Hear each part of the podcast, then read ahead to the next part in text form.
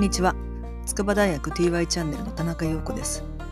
今回は卒業生から仕事の話を聞く新シリーズの第1弾として有機農家として新規収納した中野翔くんからお話を伺っています。第1部第2部に続き第3部では現役ゼミ生との質疑応答をお送りします。こちらも大変興味深い内容になっていますのでどうぞ続けてお楽しみください。ゼミ生の方からあのいろいろ質問があると思うので、ちょっと質疑応答の方に入っていきたいと思います。はい、じゃあ、質問ある人から。はい。あ、いいですか？えっと、ゼミ生の村田です。はい。お願いします。えっと、昨年、あの実際に小ファームを見させていただいたときに、かなりの面積が不耕起栽培でやられた印象があるんですけど、どれぐらいのペースであの、飛行機に切り替えられたのか聞いてみたいです。はい。えー、それはね、とてもいい質問です。っていうのは、あの、私は徐々にそういう新しいチャレンジは20%ずつぐらいこうやって、それで結果が出れば徐々に比率上げていこうよって感じだったんですけど、翔子さんはガラッと全部やるぞって感じだったんで、もういきなり1年も待たず100%不幸期栽培になりました。最初はものすごい不安があったんですけど、まあ、うまくできました。何も問題はなかったです。野菜の栽培としてはむしろこういいものが取れちゃって、えー、あなんか20%とか言ってた僕がなんか恥ずかしいなって感じです。ありがとうございます。わかりました。はい、えっと、ゼミシエの畑中です。えっと、フェミニズムをこう掲げてるっていうのがこうすごい新鮮というかこう農家さんでフェミニズムとかを掲げてらっしゃるっていうのを初めて聞いたのでこう結構びっくりしたんですけれどもそ、ね,、のフェミニズムを掲げたことでその翔子さんだけじゃなくて例えば従業員の方とかそのパートさんの方とかに対してもこうなんか変化とかはあったんでしょうか？あのものすごい恩恵があったと思います。というのはあのやっぱりその人を使い捨てるようなことはやめよう。その弱い立場の人にそ寄り添ってやりましょうっていうことにあの僕らすごい共感してるんで。例えば、えーと、待遇という点だとあの有給の完全消化とか。あとは、えっ、ー、となんだろう。農業だと忙しい時期は時には12時間とか働いたりするのは、まあ、僕らはざらですけど。あのスタッフの人たちは必ず時間でこうまあ7時間半とか、むしろもっと下げ、下げたいという希望があれば下げるし、休みたいという希望もすごいこうしっかりあるし、これからそのなんか別の福利厚生みたいなのもこうどんどんしようと思ってて、給料も上げようと思思っててみたいな。なんかそういう流れになってる意味では、すごい、まあ、従業員の人々は、すごい、まあ、満足してるんじゃないかなとは思います。なるほど。その別の福利厚生っていうのは、その例えば給料を上げるとか以外に、どういうことを考えてらっしゃる、ね、えっと、今考えてるのは、そのあまあ、アクティビズム休暇っていうのがちょっと一部あって、その自分が例えば、えーと、貧困問題の解決のために子ども食堂にちょっとボランティア行くとか、そういう、まあ、社会活動のために奉仕した時間に関しては、うちが、まあ、有給的な手当を出して、その書く人たちがもうもっと自分の視野を広げてこうやってもらえるといいなみたいなそういう、まあ、システムをこうちょっと今作っている最中です。うんなるほど、うん、ありがとうございます。ありがとうございます。次は、はい。こんばんは。ゼミ生の中島です。えっと、私はあの最初の方に聞いた農家の資格についてちょっと初めて知ることだ,、だったんですけど あのまさかその農家に生まれれば大丈夫だけどそうじゃない人はこう後からしっかり資格を取らなければならないっていうお話だったと思うんですけど、えっと、でもに今の日本ってやっぱ農家さんってどんどん減ってるじゃないですか。そうですね。うん、でもやっぱりあの持続可能なこうやっぱ社会を目指していくためにはやっぱそうやって時給だったり農家さん増やしていく必要はあるとは思うんですけど、うんうんうんうん、でもそこで感じる課題というか、どういうふうに、ね、もっとそういう動きできる人が増えるのかをどういうふうに考えているのか、ちょっとお聞きしたいです。そうですね。これはね、ちょっとまあいろんな角度からお話ができるかなと思うんですけど、まず一つは、先ほど、えっ、ー、と、畠中さんもこう質問してくださったフェミニズムという観点ですね。で、それは何かっていうと、えっ、ー、と、家父長制っていう言葉はご存知ですか？はい。はい。あの、やっぱりその田舎の家は、親父が一番こう実権を握ってて、親父がイエスと言わないと何もこう始まらない。はい、すごいこう、まあ、ヒエラルキー、ピラミッド型のこう社会が成り立ってて、はい、農家の嫁って皆さんその想像に及ばないかもしれないですけど、めちゃくちゃ奴隷労働なんですよ。うん、あの今でもそうなんですけど、長野県の川上村、レタスの産地とか、はい、まあ、そういう田舎の方に行けば行くほど、もう本当に嫁というのは奴隷扱いで、もう風呂も一番最後だし、もうなんか飯なんかもう自分が先に食ってんなみたいな感じもあるし、で育児も100%やって畑もやれよてめえみたいな。なんかそういう農村社会が、まあ今でももちろんあって、で、それを良しとしてきた社会がずっとあったがゆえに、で、まあその人たちが変わらないと、あの、農村で農業をやりたいっていう希望を持ってやる女性もが生まれないっていうことは希望を持ったその家庭がね家族家族農業ができないわけなんですよ。はい、でそうなるとやっぱりその大事なのがフェミニズム。誰にでもこう平等な意見を言える安心して意見を入れるような場所が必要であることは間違いない。うん、うん、で、えっ、ー、とまあ、そういう社会的な側面もあればやっぱりその農業がすごいこう、農業を営む人がこういなくなってるっていうのは、まあ現実的にこう起きてる問題で、一番大きな問題が、その金銭的なメリットのなさだと思うんですね。でいかにこうめちゃくちゃ激しい仕事であったとしても、金銭的なこうメリットがあれば、あの、ある程度人はこう来てくれる。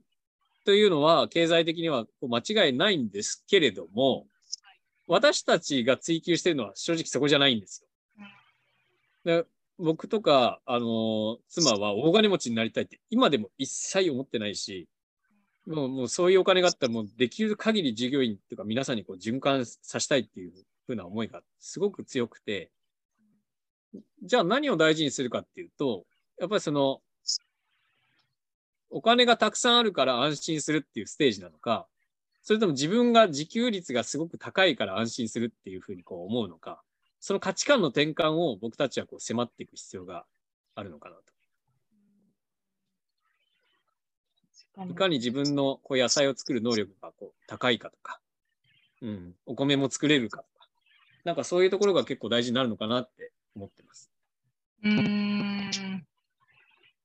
なるほど。いや、ありがとうございます。すごい面白いお話でした。ありがとうございます。ありがとうございます。あ、すみません。えっと、ゼミ生のところです。えっと、もう本当に、なんていうか、自分にとってすごく刺激になるお話ばかりだったんですけど、すごくそのメリットとかすごい惹かれるポイントがたくさんあるなって思った一方で、その多くの農家さんっていうのは、やっぱり有機農業してるわけではないと思うんですけど、その阻害要因だとかデメリットの部分だとかっていうのはどういう部分にあるんですか？有機農業が広まら有機農業のが広まらない理由みたいなそうですね。はい。えっ、と、やっぱりその、今農薬使ってきれいな野菜を作ってる人が、虫を食う、虫が食ってる野菜じゃどこにも売れねえんだというふうに思い込んでることからちょっと変えなきゃいけない。かなと思ってて。であの僕らは本当にこうダイレクトにこうお客さんにこう野菜を届けるんですけど、昨日も収穫したレタスの中に、ちょっとナメクジが入ってる可能性があるんですよ。で皆さん、あの、レタス買って、レタス切って、中にナメクジ入ってたらどう思います？びっくりはしますけど。びっくりはしますよね。で、それが商品としてこう売られてるっていう現実に対しては、なかなかこう、納得できないじゃないですか。通の人は。で、そこを、あの、まあ僕たちはその、なんですかね、ある意味、もうちょっと大地に寄り添った生活をみんなにしてほしいがゆえに、ちょっとそれをあえあえてやってるところもあって、うんうん。例えばその、皆さん知らないかもしれないですけど、タワーマンションにこう住むと、あの、泥のついた野菜を買ってこれないんですよ。タワーマンションの、あの、キッチンで、あの、じゃがいもとか泥のついたやつをこう洗うと、配管が詰まるから、そういう野菜は買わないでくださいって決まりになってるんです。で、それって、もう本当に大地から切り離されちゃって、で、何かあった時に本当にこう、なんですかね、精神的にこう乏しくなっちゃうんですね。まあ、ちょっと話がそれましたけど、まあ、その、有機農家さんになったとして、オーガニックになったとして、多少こう虫食いが出たとすると。で、それが、あの、本当にこう持続可能なやり方なのであれば、やっぱりその、買い買い支えなきゃいけないんだっていう、その消費者のマインドセットがこう合わせて必要になるかなとは思います。ありがとうございます。それから、その、最初にこう農家として、その、まあ、その、親の代とかから引き継いだわけではないっていうところで、最初にこう、はい、その特に有機農家っていうところでお客さんを獲得するとかっていうのはすごくなんか苦労があったんじゃないかなとか思ったりしたんですけど、うん、そこの部分ってどういうふうに進めてきたんですか？はい。そうですね。これは今の有機農家さんの、まあ、セオリーになりつつあるんですけど、マルシェに出るっていうのが一つセオリーですね。なんか新規で始めるにあたってお客さん、定期購入のお客さんをどう確保するかっていうと、やっぱりフェイス2フェイスなんですよ。で、いかにそのネット広告とかで、あの、お任せ野菜がすごくお試し価格みたいなやったとしても、それがね、長長続きしないんですよね。で、何かその、例えばナメクジが入ってたとか、虫が入ってたみたいな、そういうクレームも受けつつも、優しく、こう、地域の人を育てようみたいないう人をいかに確保するかって結構ね、そのマルシェに参加してくれる、マルシェに足を運ぶ人って結構そういう人も多くて、なので皆さん最低限、あの、もうちょっと経って収入が得られるようになったら、マルシェでちょっと野菜を買うようにしてみてください、まず。はい、ありがとうございます。はい、えっと、はい、じゃあ最後なんですけど、はい、その例えばその顧客管理システムが、えっと、導入されたことで、その一つ、その負担が減ったりとか、その、より今まで以上にこう前向きに農業ができるようになったとか、そういった面があると思うんですけど、今、その農家さんとしてこうあったらいいなと思うサービスとか仕組みとかってあったりしますか？そうですね。それは、うー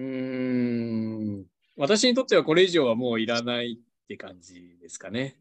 うんうん。やっぱその結構人間的な部分もすごい好きなんで、私自身も。えっと、あとはチャット GPT でしたっけ？なんかそういうのに任せればいいっていうふうにはちょっとならないかなとかって思ってて、うんうん。はい、ありがとうございます。はい、ちなみに、そのソフトウェアっていうのは、どういう人が開発して、何か企業から売られてるものですか？いや、えっ、ー、と、それはですね、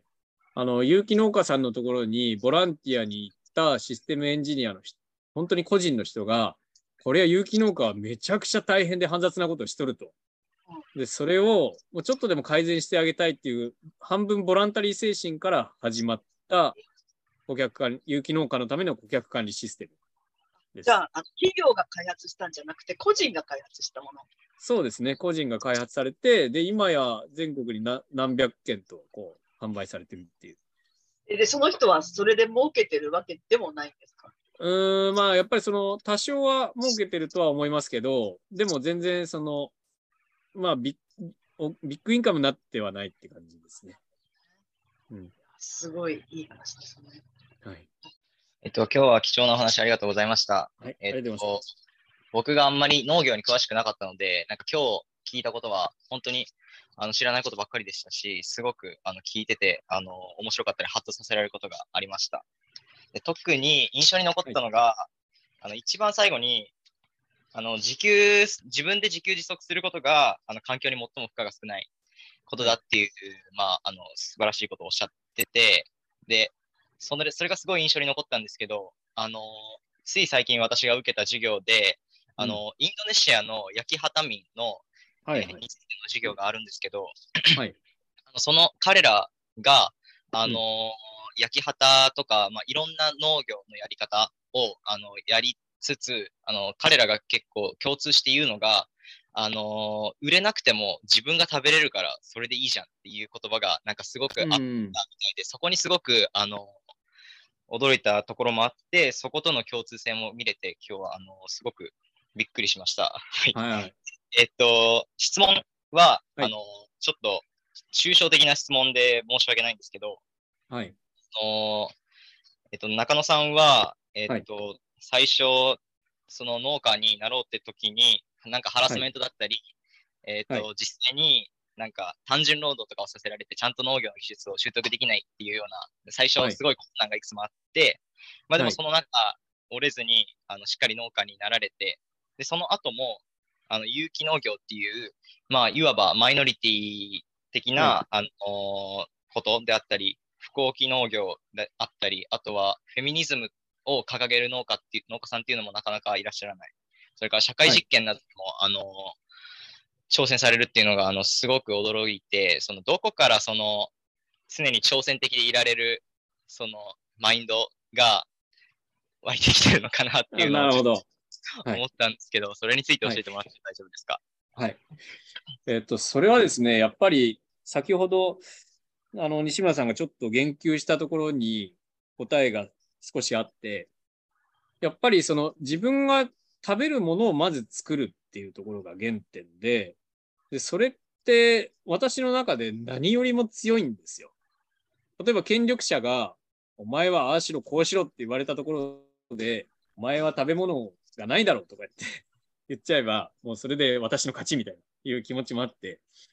で、要するに、その自給することって僕らの中でものすごいこう強みになってるんですね。で、なので、あの、例えば何か、えっ、と、そうですね。まあ最悪そのショーファームがなくなってもいいって言ったのも、まあそれでも自分たちが食っていけるからなんですね。食べることをつないでいけるから。うん。まあそういった、そういうか、挑戦的であることっていうのは、その、やっぱりその自分の土台がすごい安定してる。その経済的にっていうよりは、その自給ができてるっていう意味で、安定してるからこそ挑戦ができるのかなっていうふうにこう思っています。で、なんかその尖ったことをすごいやりまくってるんですけど、で、あの、その不幸期栽培に関しても、実は、あの、日本で、あの、先進的にやってるのが実はうちで、他の農家さんよりもこうかなりこう先駆けて取り組んで、我々の農業をこうほ公開して報告しますみたいな実践報告会っていうのをやったんですね。で、それをやったら、うんと、オンライン含めて、今、えっと、250人ぐらいの方が、あの、実際に見てくださったんですね、その報告会。で、その報告会もなかなか田中ゼミ的にこう、レベルが高くて、まずは課題図書を2冊読んで、で、その上で、あの、自分は、えっ、と、畑が、例えば、きちん、えっ、と、自分の庭で作るレベルじゃなくて、ある程度の面積の畑をやっているものに限る、みたいな。なんかそういう感じの、かなり限定した形ではあったんですけど、要するにプロの農家向けの、その技術、なんか公開をやったところ、それだけこう反響があって、なんか、あの、まあ、こう、どんどん挑戦していく価値があるし、その農業って今まで技術をクローズドにしてきたんで、それをこうオープンにすることで何かこう変わるんじゃないかみたいなところから、なんかこう楽しみながら、そのペイトフォワードも含めてこうやってるって感じです。なるほど。そしたら、あの、やっぱ農業を最初にやるってなった時から、その、まずは自分の自給自足っていうのを結構自分の中で根底に置かれて、あの、うん作業してきたって感じなんですかね。そうですね。野菜セットも何かというと、私が食べたいものの延長を皆さんにお分けするという感じでやってます。すごく面白い 回答ありがとうございます。やっぱそういう自分が楽しめるものでうんやるのがやっぱ一番いいよなって今すごく思いました。ありがとうございます。ありがとうございます。ありがとうございました。ありがとうございました。あの、お話聞いてて、あーなんか、ショーハムの野菜のお料理美味しかったなとか、あの、鶏小屋思い出したりとか、すごいこう、農園が思い浮かんできて、なんかすごい、改めていい時間だなと思いました。で、あの、そうですね。なんか、どうやったら、その持続可能な、こう、社会を作れるかみたいな、なんか、その、それは、翔さんご自身もまだこう回答がない、見つかってないってことだったんですけど、なんか、その農家じゃないけど、なんか僕らにできることは何だろうなって思った時に。あります、あります。はい。うん、何ですか？まあ、購買、購買ももちろんあると思うんですけど、その働く仕事をするけど農家じゃない形として、なんか僕はこういう農家に限らず、こう持続可能な社会の実現に向けてこう、頑張ってるような人たちと、なんか、まあ、マジョリティというか、一般の人たちというか、うん、そういう人たちをこうつないだいとか、なんかこう、組み合わされるような場所をこう醸成することが、なんか一つこう手助けになって、で、そういう人たちが触発されてどんどん増えていけば、あの、翔さんがおっしゃってたように、小販もなくなるし、つながるハブもなくなる。その、なくなるっていう共通項的に、なんか僕は、うん、あこれもありなのかな、仮説としていいのかなって、さっき考えてはいました。はい。うん、それで、えっと、ガラッと質問が、はい、あの、かってしまう質問なんですけど、あの、パートさんが何名かこういらっしゃるってことだったんですけど、はい、その、まあ、ショーファームに働く前のバックグラウンドは、まあ、様々だと思うんですが、うん、その、こう、働いて、その、その、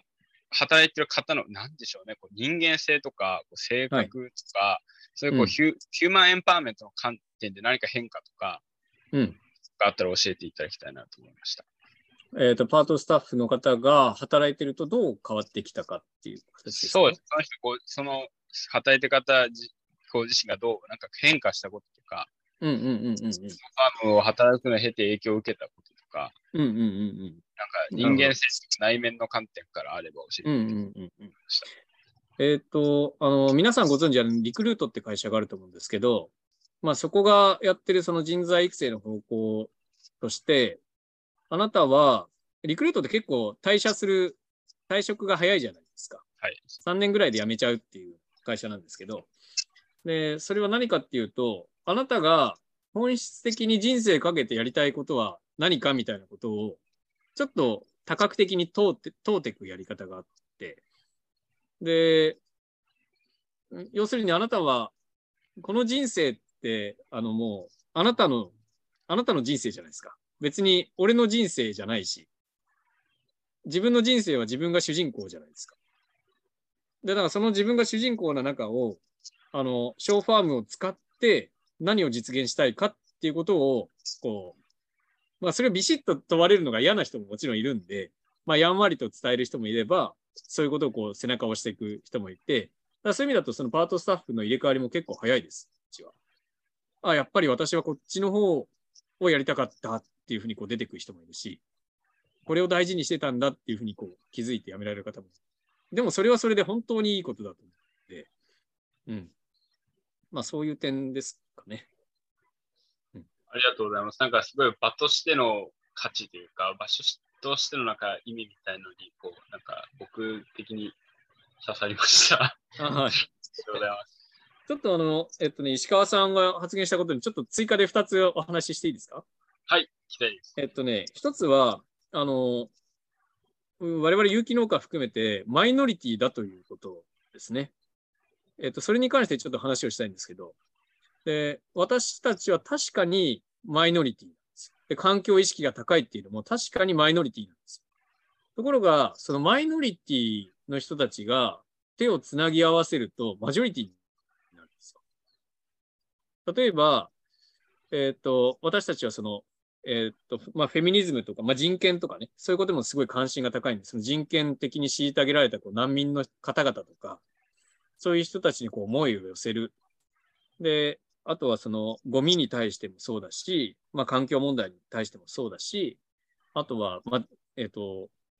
まあ、家事労働を強いられている女性に対してもそうだし、そういう人たちと、えっ、と、手を握り合うようなやり方をぜひやりたいんですよ。それで社会を変えたいんですね。うん、例えば、あの、なんだろうな。例えば、えっ、ー、と、動物愛護をやってる、動物愛護、ペットの問題とかをやってる方もいますよね。で、そういう方々が、えっ、ー、と、なんだろう、マックの食べ物をもちろん食べないわけなんですけど、えー、ただ一方で、オーガニックに関しては特に関心ないとか、人権に関しては特にあの関心がないとかね、ウィシュマさんの問題とか関心ないとか言ってるかもしれないですけど、でも実際にこう、根底では全てつながってて、えっ、ー、と、例えば、えっ、ー、と、質の悪い肉をこう生産しているのは、まあアメリカとかね、そういう、まあブラジルとかなんですけど、そこは熱帯雨林を切り開かれてこう作り出されて、その熱帯雨林を追われた先住民の人たちが国境を越えてメキシコとかアメリカとかに行って、で、それで難民になって、みたいな意味合いで言うと、その動物の問題も環境の問題も人権の問題も本当は全てつながってるんですよ。で、そこをみんなで連帯させようっていういうふうに僕たちはすごい思ってて、で、それで社会を変えたいので、そういうムーブメント一緒に作りましょうっていうのがまず一つ。で、もう一つは、えっ、ー、と、私たちが社会人になってできることはないですかみたいなことを言ってたときに、あの、私もね、あの、よく、えっ、ー、と、他の消費者に言ってるんですけど、あ、翔さんの野菜買いたいけど、あの、神奈川県の東部しか限定してないですよね、みたいな。あ、そうなんですよ、みたいな。うちはその東京とか、それより他のところには発送しないように決めたんです。で、ところがあなたには近くの農家をそうやって教育する自由があると。例えば、あの、ショーファームがってことは特に言わなくていいけど、例えば、プラスチック包装で野菜セットが農家さんから直送できたら、それをきちんと目の前で返すと。それだけでも、あの、農家にとっては大きなダメージです。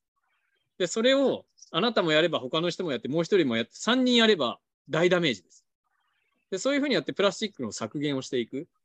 で、あとはその、耕さない農法っていうのがいいらしいんですけど、みたいな話を、実際にこう、いろんな角度から、まあ、みんなが言っていく。消費者から言うっていうのはすごいこう大事なことなので、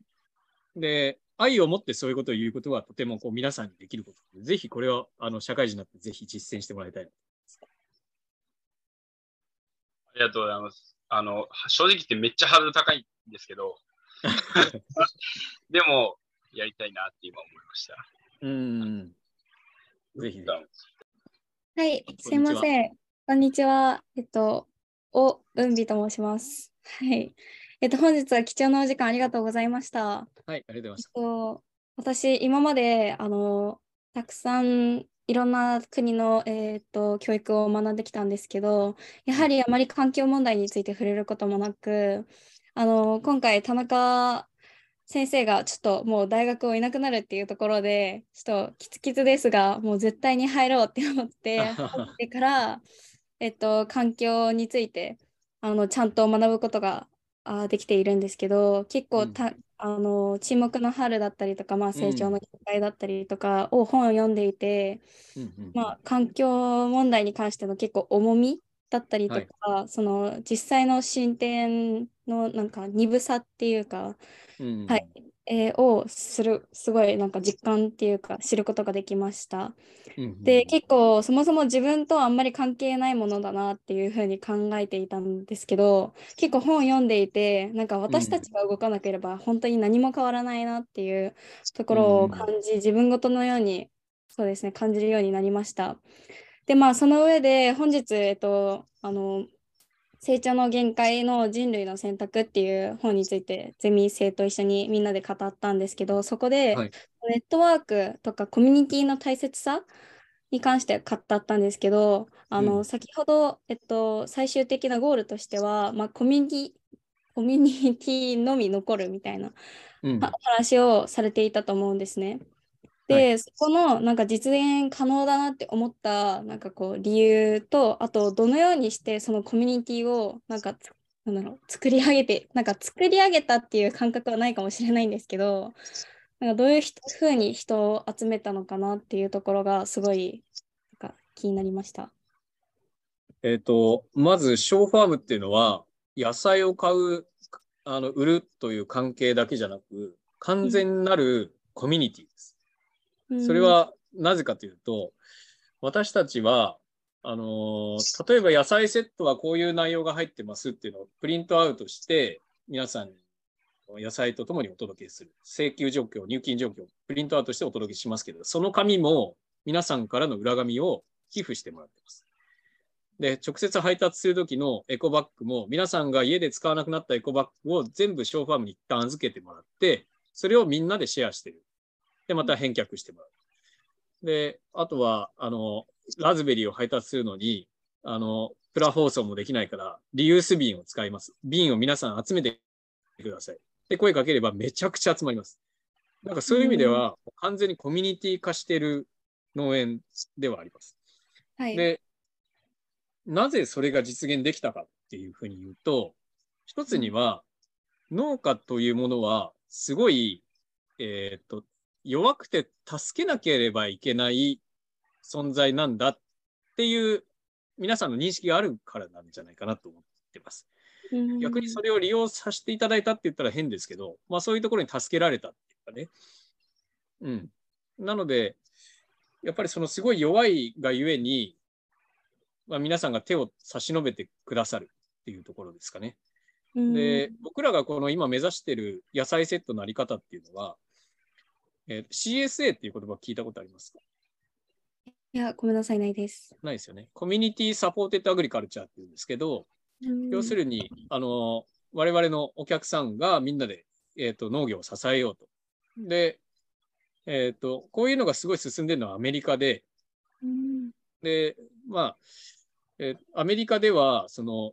消費者も野菜の梱包を手伝うし、収穫も手伝うし、洗うのも手伝うし、仕分けるのも手伝う、配達も手伝う、入金の督促も手伝う。で、ひいては、最後は農家の作付け計画まで消費者の中で考えて決めちゃって、農家の手取りも、そのコミュニティ内で、あの収入もね、農家はこれぐらい頑張ってくれてるから、これぐらいにしようってそう決めちゃうみたいな。それぐらいのコミュニティがアメリカではあるんですね。で、一応、ショーファームはまだそこまでは行ってないんですけど、まずはその、いろんな資源の共有と、あとは、えっ、ー、と、台風とかを、えっ、ー、と、めちゃくちゃ大きい雪があったりとかの、そのリスクって私が銀行経営して、あの経験してたさなか思思ったんですけど、例えば大きい台風来ました、新燃岳噴火しました。そしたら農家が、えっ、ー、と、本来売れるはずのものが売れなくなったとしたら、農家だけがその次の損あ損失を被って、次の補填のための借金をするんですよ。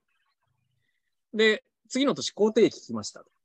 工程期来たら、いろいろ売れなくなって、で、また損失が出ました。で、また借金します。で、次の年鳥インフルエンザ来ました。また借金します。農家だけが借金してくって、その天候とか自然災害とか、それを農家だけが負って、それ本当に正しいあり方ですか？みたいな。いうところを僕らはちょっと通ってて。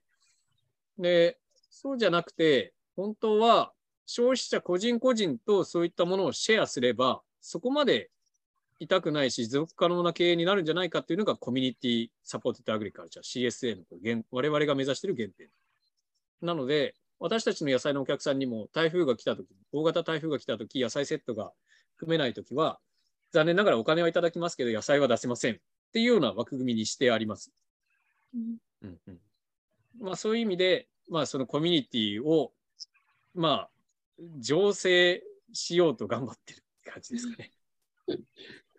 ありがとうございます。結構コミュニティ形成ってやっぱり難しかったりして、なんか一人一人、例えばそれをやってる代表の方であれば、やっぱり自分の強い思いっていうのがあると思うんですけど、それが実際その他になんか利用している方とか、まあそのコミュニティ内のメンバーの人にちゃんと伝えるっていうことはやっぱり難しかったりとか、あとは実際自分が動いてるように他人にも動いてもらうっていうのって本当に難しいと思っていて、うん、そういう面ですごいなんか今日いろいろまあやっぱりちょっと自分が活動しているものとはあの多少なりとは違うかもしれないですけどそういう面ですごいたくさん学びになりました。ありがとうございます。ありがとうございました。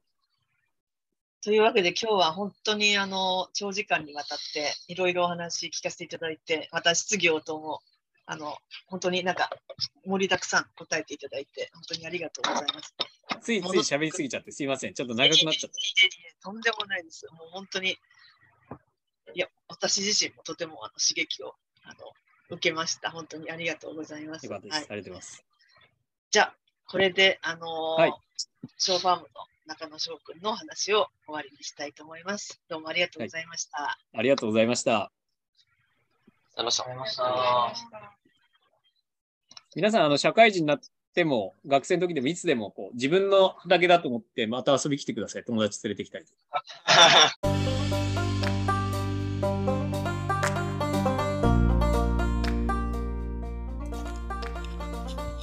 というわけで第3部の質疑応答をお送りしました。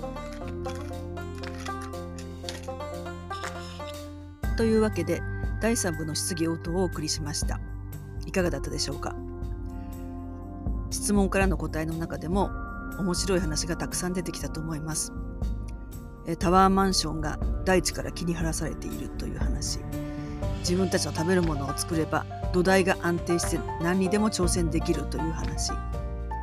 マイノリティが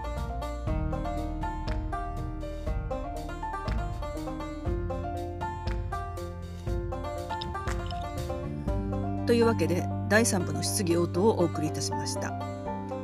えー、ここでも面白い話がたくさん出てきたと思います。大地から切り離されたタワーマンションの話。自分たちの食べるものを作っていれば土台が安定して何にでも挑戦できる。という話。マイノリティが手をつなげばマジョリティになる。という話。台風や感染症など自然災害のリスクを農家だけが負うのではなく消費者とシェアする。という話。農業の技術がクローズドになっているのをもっとオープンにすることで何かが変わる。という話などなど、まあ、大変興味深い話で刺激になりました、えー、尖ったことをやりまくっている。というショーファームですけれども、まあ、これからさらにどんなことに挑戦してくれるのか、えー、注目していきたい。と思うと同時に、まあ、ショーファームからの問題提起に私たち一人一人も、えー、答えていかなければならないなと思いました。10月1日の筑波大学50周年イベントでは午後1時から翔くんを交えたシンポジウムを行いますので、えー、ぜひご参集くださいでは今日はこの辺で終わりにしたいと思いますこの番組は筑波大学 TY チャンネルの田中陽子がお送りしました。ご視聴いただきありがとうございました。では、お元気で。